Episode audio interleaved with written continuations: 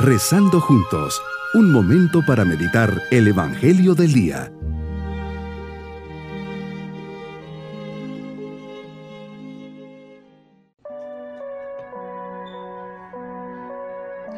Hoy sábado de la tercera semana de Pascua, les saludo poniendo nuestras intenciones bajo la mirada maternal de María. Señor, en la cruz te ofreciste a ti mismo tomando sobre sí nuestros pecados y con la resurrección vences el mal. Lo pones a un lado y nos abres el camino para renacer a una vida nueva.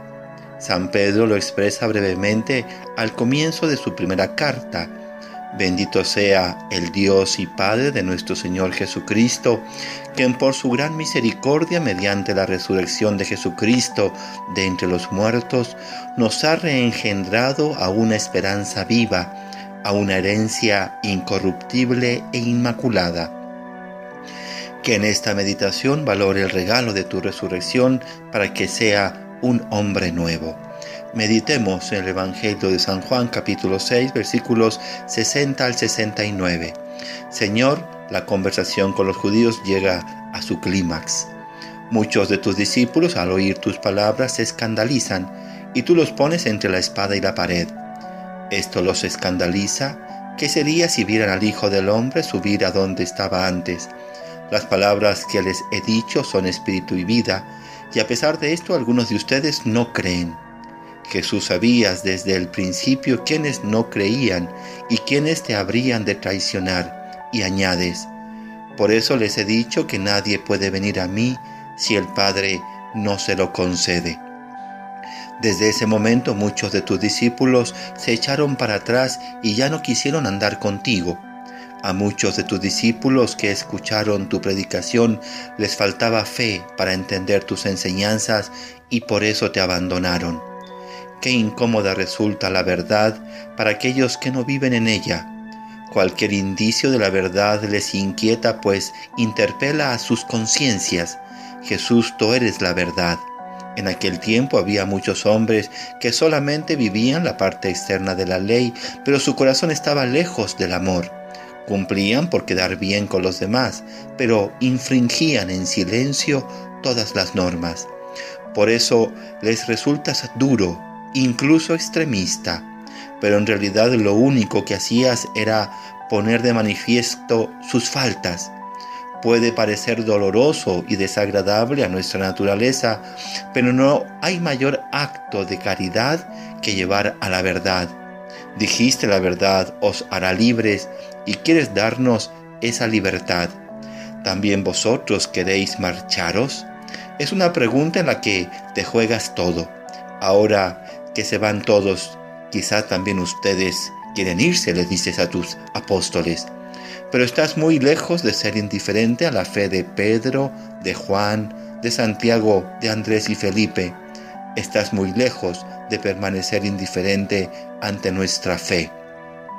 Simón Pedro, valiente y recibiendo una gracia especial, te responde, Señor, ¿a quién iremos? Tú tienes palabras de vida eterna y nosotros creemos y sabemos que tú eres el Santo de Dios.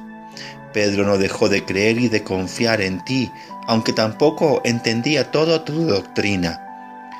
Esta fe, después de tu resurrección, le permitió obrar milagros en Lida y en muchos otros lugares.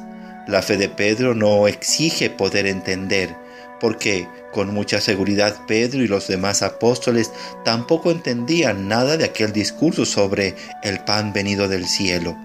La fe de Pedro no era tanto una fe que entendía tus palabras, sino una fe en ti, en tu persona.